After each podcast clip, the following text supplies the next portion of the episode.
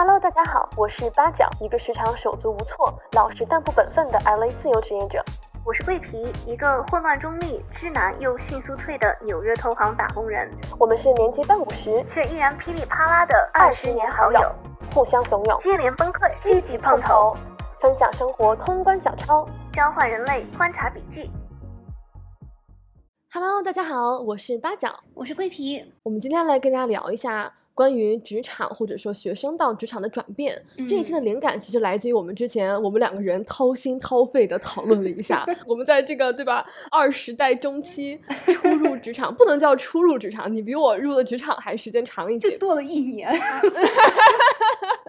但要 时刻要提醒自己要 humble，对，要时刻要提醒自己要 humble。我比你的资历还是尚浅一些。嗯，我们两个掏心掏肺的交流了一下，有一个我们绕不过的话题，就是我们在对自己做职业规划，或者说我们从学生时代过渡到职场时代，有很多很不一样的思维方式。嗯，那我们两个。都在思考的问题就是我们在职场中还能不能偏科，或者说我们从小一直一个学生思维，嗯，在职场里适用不适用？嗯嗯，因为我觉得就我自己来说，我觉得我是一个一生偏科，所以。在上学期间，真的因为偏科受了很多 苦，然后我觉得也一直是一个心魔的一个感觉，经历了很多内耗，就因为我偏科。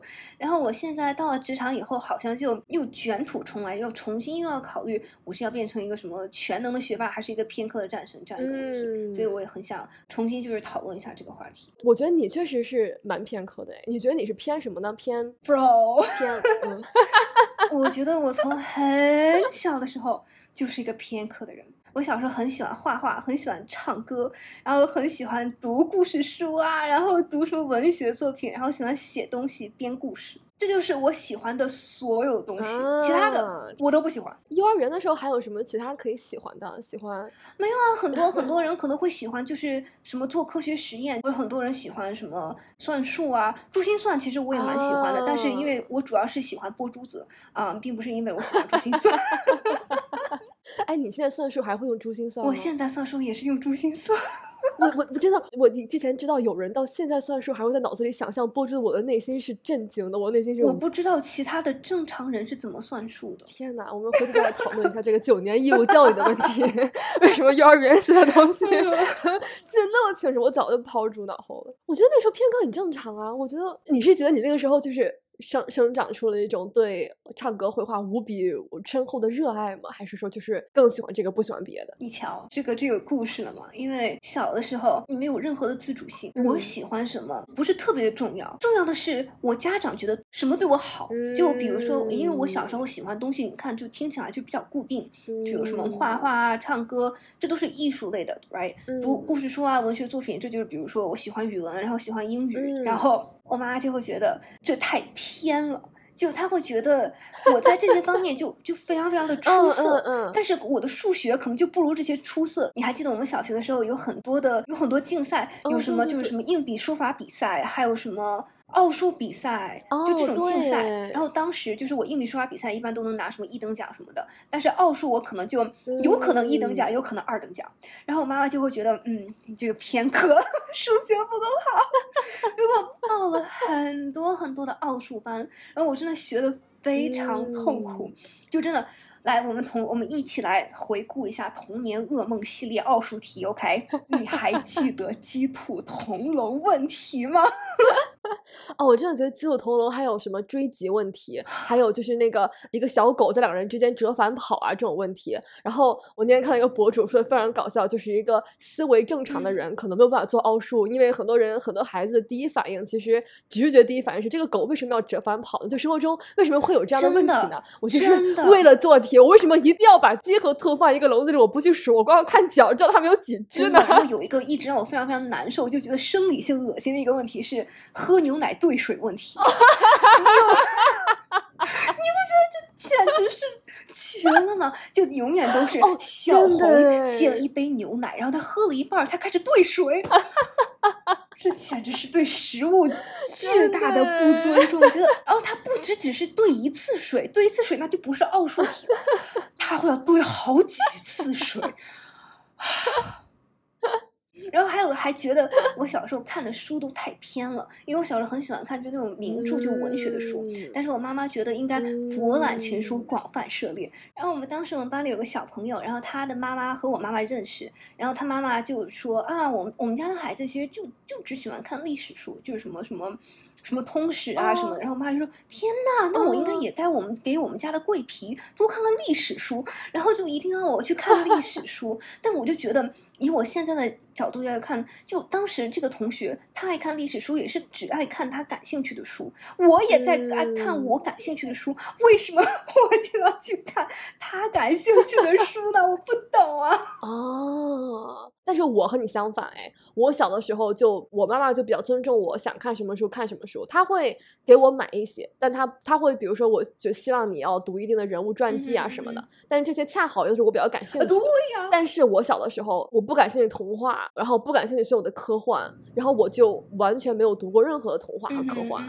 然后我到大了以后，我就非常明显的意识到。我的想象能力和别人就是不一样，或者说，我思考问题就是一个非常切实的思考问题的方式。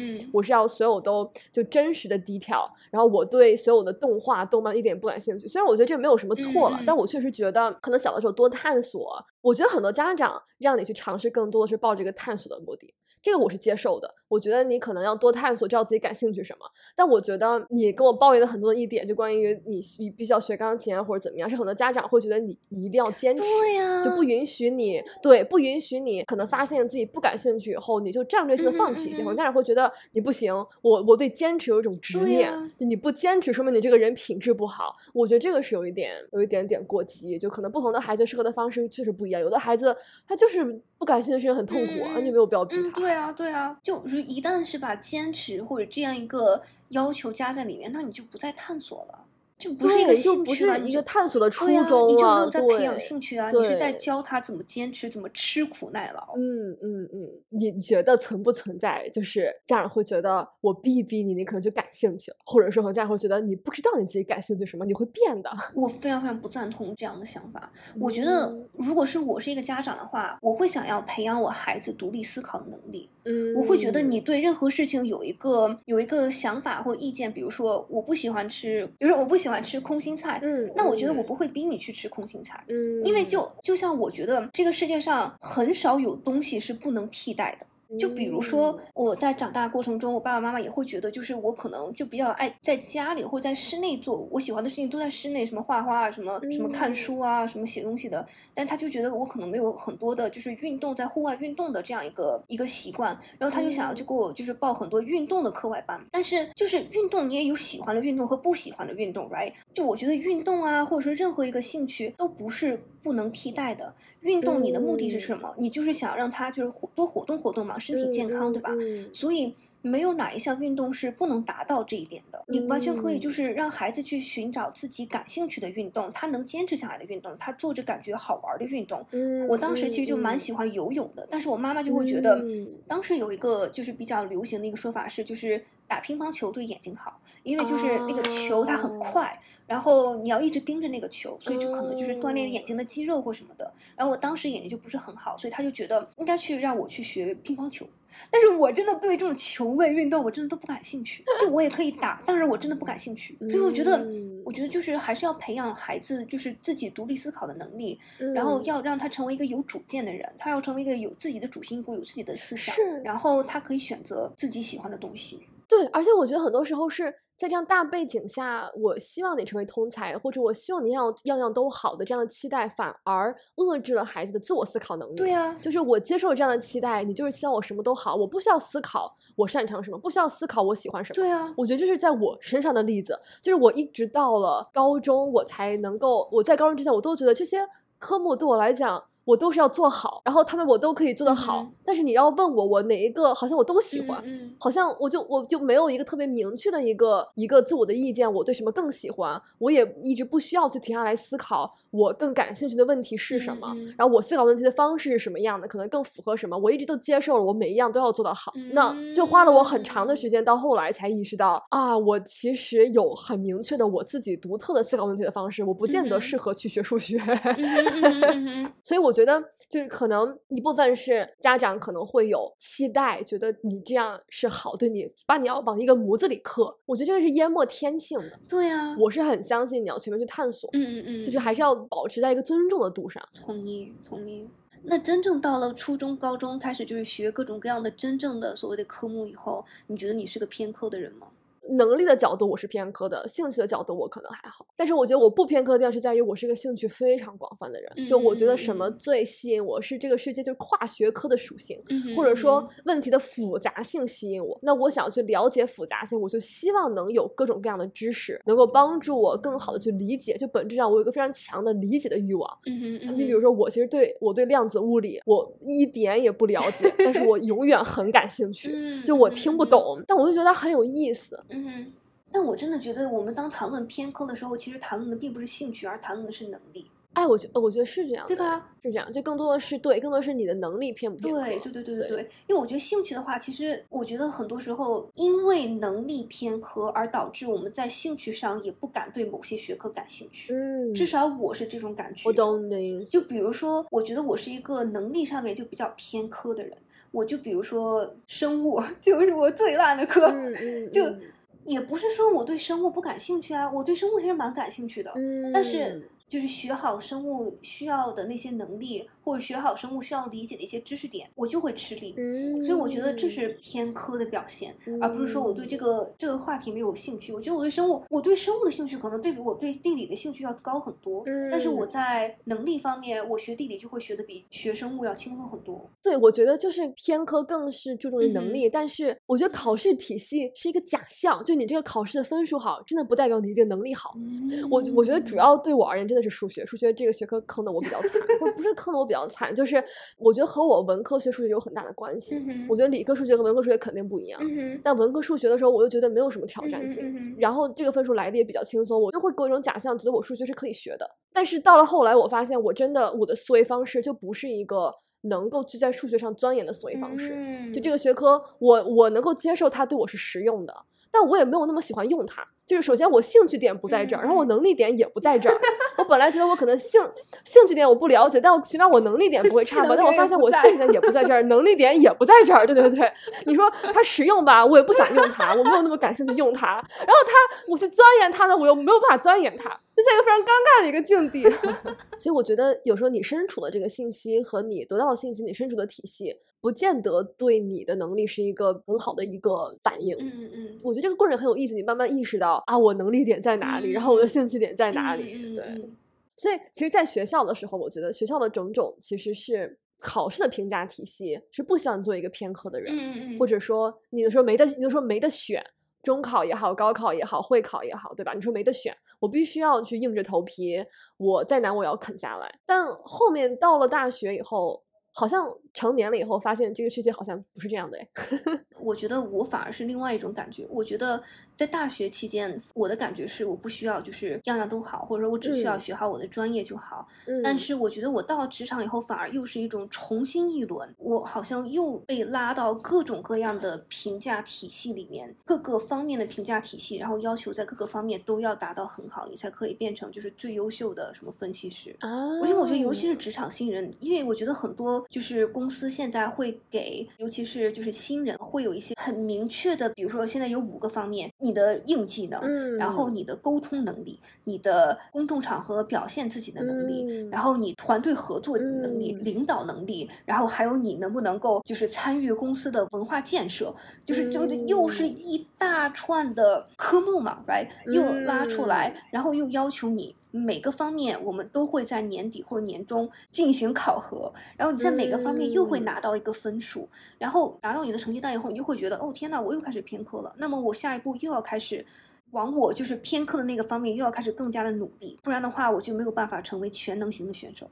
我了解，我觉得是本质上是，只要是一个存在竞争的环境。就只要是我需要把人区分开，但不一定说区分开，就是我只要我存在在一个需要被评价，在学校里是考试需要把人区分开，我需要招不一样的学生，那我就一定要有多维度才能把人区分开。我觉得职场里，我觉得一一方面是你是需要这么多能力的。就你希望能够崭露头角，你在这个群体里一定是需要这个能这样这些能力。另一方面是因为你在这个群体的里的属性，因为你被评价，因为你需要区分开自己，那就一定多维度才能把人区分开。我觉得是因为我觉得行业不一样有很大的关系啊。我觉得跟这个行业你的专业知识能傍身你，就你的专业知识能对你多大助力有关系。就如果拿律师这个行业举个例子，比如说你在律所，你就是在这个方面的法律，你就是有你就有超乎常人的知识或者能力，那这个能力就可以可能足以使你在这个律所立身。你可能不追求我要当合伙人或者怎么样，你可能就是团队能力没有那么好，但是我觉得这样的人是能有一席之地的。有的行业里这样人就是他，他没有这样机会让你有一席之地。嗯嗯，我觉得还是在于这个行业的专业度，就专业知识的这个纵深，他能不能把你足够把你区分开，或者足够使你能有一席之地。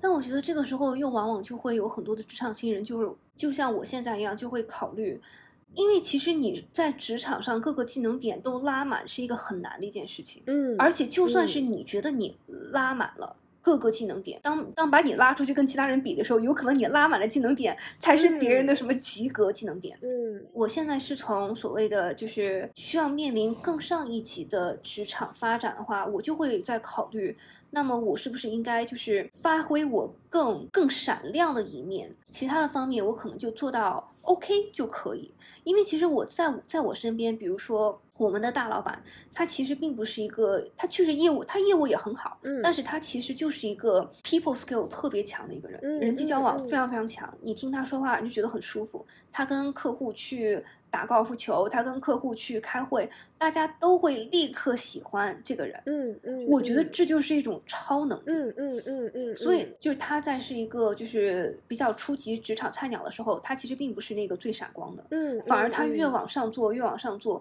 尤其是在投行这种就是往上做，其实到头就是一个销售的这样一个这样一个行业，他就会立刻显得格外的格外的出色。我觉得说实话，百分之八十的行业到最后都是销售或者都和。对呀，销售相关，所以这种技能你越往后，其实对你的帮助还是蛮大的。我觉得这个就是是你们这个行业就是在向上晋升。我觉得很多行业其实都是这样，就是往上晋升。你规划自己职业的时候，你后期会越来越可能更少的依赖你的专业技能。如果你想要往上走，或者说你想要去做管理或者怎么样，这是为什么？我觉得很多人会把管理等同为通才，就是你管理可能你依赖的更少的是，我觉得也分不同形式的管理。就如果你很多人是比如说像。科技型人才，我是从我的技术一直做到管理，那我可能需要既专，然后又有各种各样的能力。但如果是其他意义上的管理的话，可能就没有那么多依赖你的专业技能，更多的依赖的是职场里的一些通用的一些技能，或者说不管你做什么，都有一些硬核的流通技能。我觉得就是你对人的一个判断。你与人交往沟通的能力，与人交往，对对对对，我觉得，对我觉得沟通与人沟通，我觉得是你走向社会环境、走向职场，你是必须要无论如何，你都要就是去培养区别的一个技能。无论如何，对，无论如何，因为你在职场里就一定要跟人打交道，你就算是。做程序员，你其实你你也是在一个团队里面呀，你也要跟你的就是其他的同事合作嘛，对吧？对呀，对呀，你也要那个时候开会，你要晋级，你要跟老板打好关系。对呀，对呀，对对对。所以我觉得就是 people skills 非常非常的重要。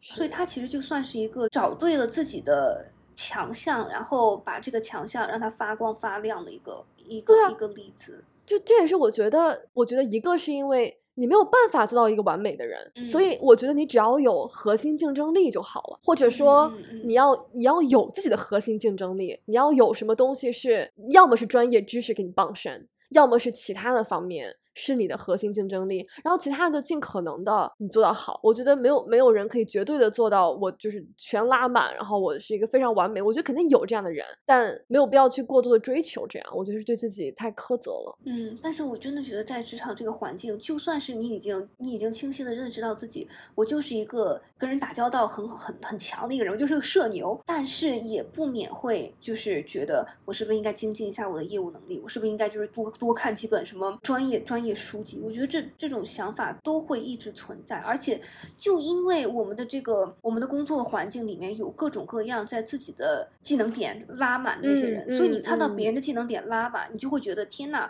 那么我是不是也也应该补足一下我的技能点？是啊，我觉得我会有这样的感受，所以我觉得我一直以来就会觉得，哇，不行，还要继续学习，还要继续，还要继续鼓劲。真的，真的，我我也是这样，我也是。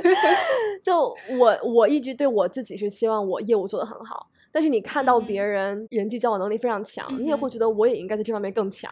我又看到人业务更强，我也希望业务更强。所以，对对对，所以我觉得我更多的是以一个，因为我自己也也也饱受这样的一个在不停的追逐，不停的追逐，我是更多的是觉得就是可能。就是不要给自己太大压力，但我觉得想要追求这样是没有任何问题，也是人的天性，就人都会想要变得更好的，或者说看到别人的闪光点，自己也想要会去做的更好。嗯嗯嗯，就你会不会面临？就我现在思考的一个问题，就是我觉得。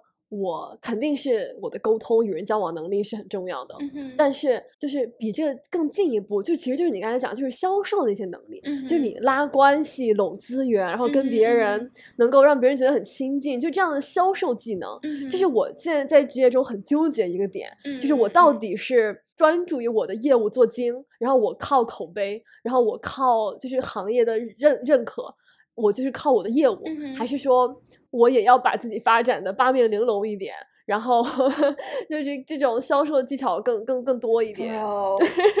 这真的是我也在考虑的。对啊，真的，我觉得其实这个问题是促使我们有这个题目的灵感。对对，这是终极大 boss。对我们在这个人生阶段都在思考这样的问题。对，因为我觉得也其实也跟我们两个的性格有关。其实我觉得我们两个的沟通能力是可以的。对，但是就像你刚才说的，就是沟通能力，甚至是就是公众场合表现自己的能力，就比如说 public speaking，嗯，和销售又是不一个技能点，是不一个技能点的，真的是不是一个技能点。对，然后所以我就会面临一个痛苦，就是我知道我自己本身的性格。我不是一个去擅长做销售，或者我也不享受那个过程。我知道很多人享受那个成就感，他们能从与别人的拉近关系或者拉资源，能获得成就感。我的成就感的点不在那里，我的成就感的点永远首先来自于我把我的事情做好。所以我就会面临一个分裂，就是我知道这可能没有符合我的性格。我其实是一个脸皮非常薄，然后自尊心有点脆弱，然后然后 对，太扎心，对对。我就非常太走心了这一集，观众朋友们非常清晰的意识到，我就是一个就拉不下脸，很脆弱，然后又有点敏感，然后不是一个很能够去马上就能够下一秒就能够去做销售的这样的性格，所以我就会就面临我要不要分裂，我要不要创造出一个销售人格，然后销售人格，I like it，对。就是就是，我要不要做可能不是那么符合我，我也没有那么喜欢的事情。我觉得这个是我主要面临纠结的点，因为因为因为我在我的人生不像桂皮这一辈子都在做自己，但我真的是这两年 大学以后，我刚刚开始探索我的自我，我的自我核心是什么，我怎么做自己，然后马上我在职场就面临哦，我要不要 做？你太难了，对，做没有那么自我，不是那么我自己的事情，我要不要做自己？怎么做自己？啊，好难啊！真的，我觉得，我觉得听听你刚才跟我讲，我觉得你是在就是自我反思，就是我想不想要就是过这样的生活，或者说是对我们两个虽然永远在思考非常相像的问题，就相像到我们俩永远是在联动，对，但是呢，我们思考问题的角度和方法论又完全不一样，就非常非常有意思，非常非常有意思。我觉得，就我思考这个问题的时候，我想的是我怎样才能最大化我的价值。OK，那我们来找几个数据点，我就会看就我身边的同事，因为我觉得其实你在一个 again 又回到我们以后想要讨论，就是在企业还是跟自己工作。你在企业你会看到各种各样的人物，然后我就会就是会看，就是我们的工作里面做得好的人是他有什么样的性格特点，或者他到底是怎样做得好。嗯嗯。我刚才举了一个例子，就我的就是大 boss，他是一个就是 people skill 很强的人，就跟人跟人打交道很强，销售能力很强。但我觉得我另外一个一个 boss。他是一个就是技术很强，而且他做了一个非常 niche、非常精的一个一个业务，然后这个业务只有他做的非常非常好，并且这个业务又要求比较高的就是硬技能，比如说 modeling skill 啊，就是搭模型啊，或者是怎么样的，所以他在这个里面也可以做得很高。所以我现在的考虑更多的是，就给大家分享一下我的这个职业发展规划。我觉得我的职业规划可能就会，我会选择一个比较就是对业务要求比较高的一个部门。嗯，这样的话，我在这个部门如果想上想要往上升级，那么就要代表着我业务能力一定要好。也就是说，就是在投行里面也有，就或者甚至在各种各样领域也有，就是比如说有些部门，就像你刚才讲的，对业务的能力。就比较注重，就业务能力加持比较大，是是是，所以我可能就会找一个就是业务能力加持比较重的这样一个行业或者部门，在这里面我想要就是在这里面升级，因为在这里面升级就代表着我可以就是做我相对而言更擅长的，就我觉得我可能业务能力更更擅长，那么就把业务做好。与此同时呢，我又比起那些纯业务的人来说，销售能力也比他们好一些。所以可能就是 like the best of both world，就是嗯两全其美，不能说两全其美，但可能就是相对最优解。哇，相对最优，你真的是思考问题更多的是我要达到的最终的目标是什么，然后我怎么有一个相对最优的？嗯嗯嗯，就是我觉得最终我也是要思考一样的问题，就是你想要最后处在一个什么位置上？你对我而言，可能我如果以后想对，因为我现在是自己在做一个小的工作室，如果我想对这个工作室有绝对的控制权，那我可能自己就是要兼顾一点。那如果我想要，就是我只是自己顾业务，然后我跟别人合作，或者我怎么样，别人替我分担掉一部分销售的压力，那我可能就就可以依然安稳的活在我 脆弱的皮囊里，不需要去坚强。嗯，我觉得我为什么就是生活会越走的越专一点？我觉得和我。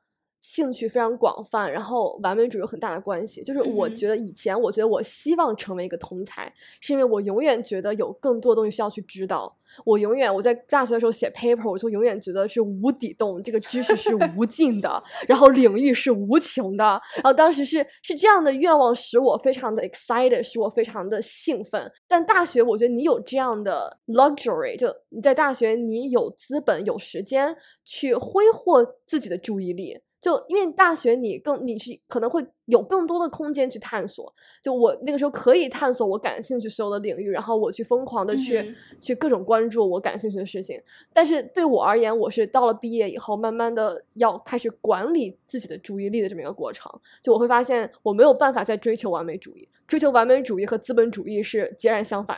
你如果你如果希望成为一个资本主义里的合格的一个劳工，你就不能再是一个哇，知识是无穷无尽的，我要把这个完美这个产品做到最好，这个这个。文书写到最棒，那那我就会把自己累死。对呀，我觉得我真的跟你就完全相反。我就是一个对知识本身没有那么强烈好奇心的人。嗯，我觉得我对所有知识的，我真的就是一个实用主义、比较实用实用主义的人。对，我就是资本主义最好的员工。我真的就天选之人，天选打工人。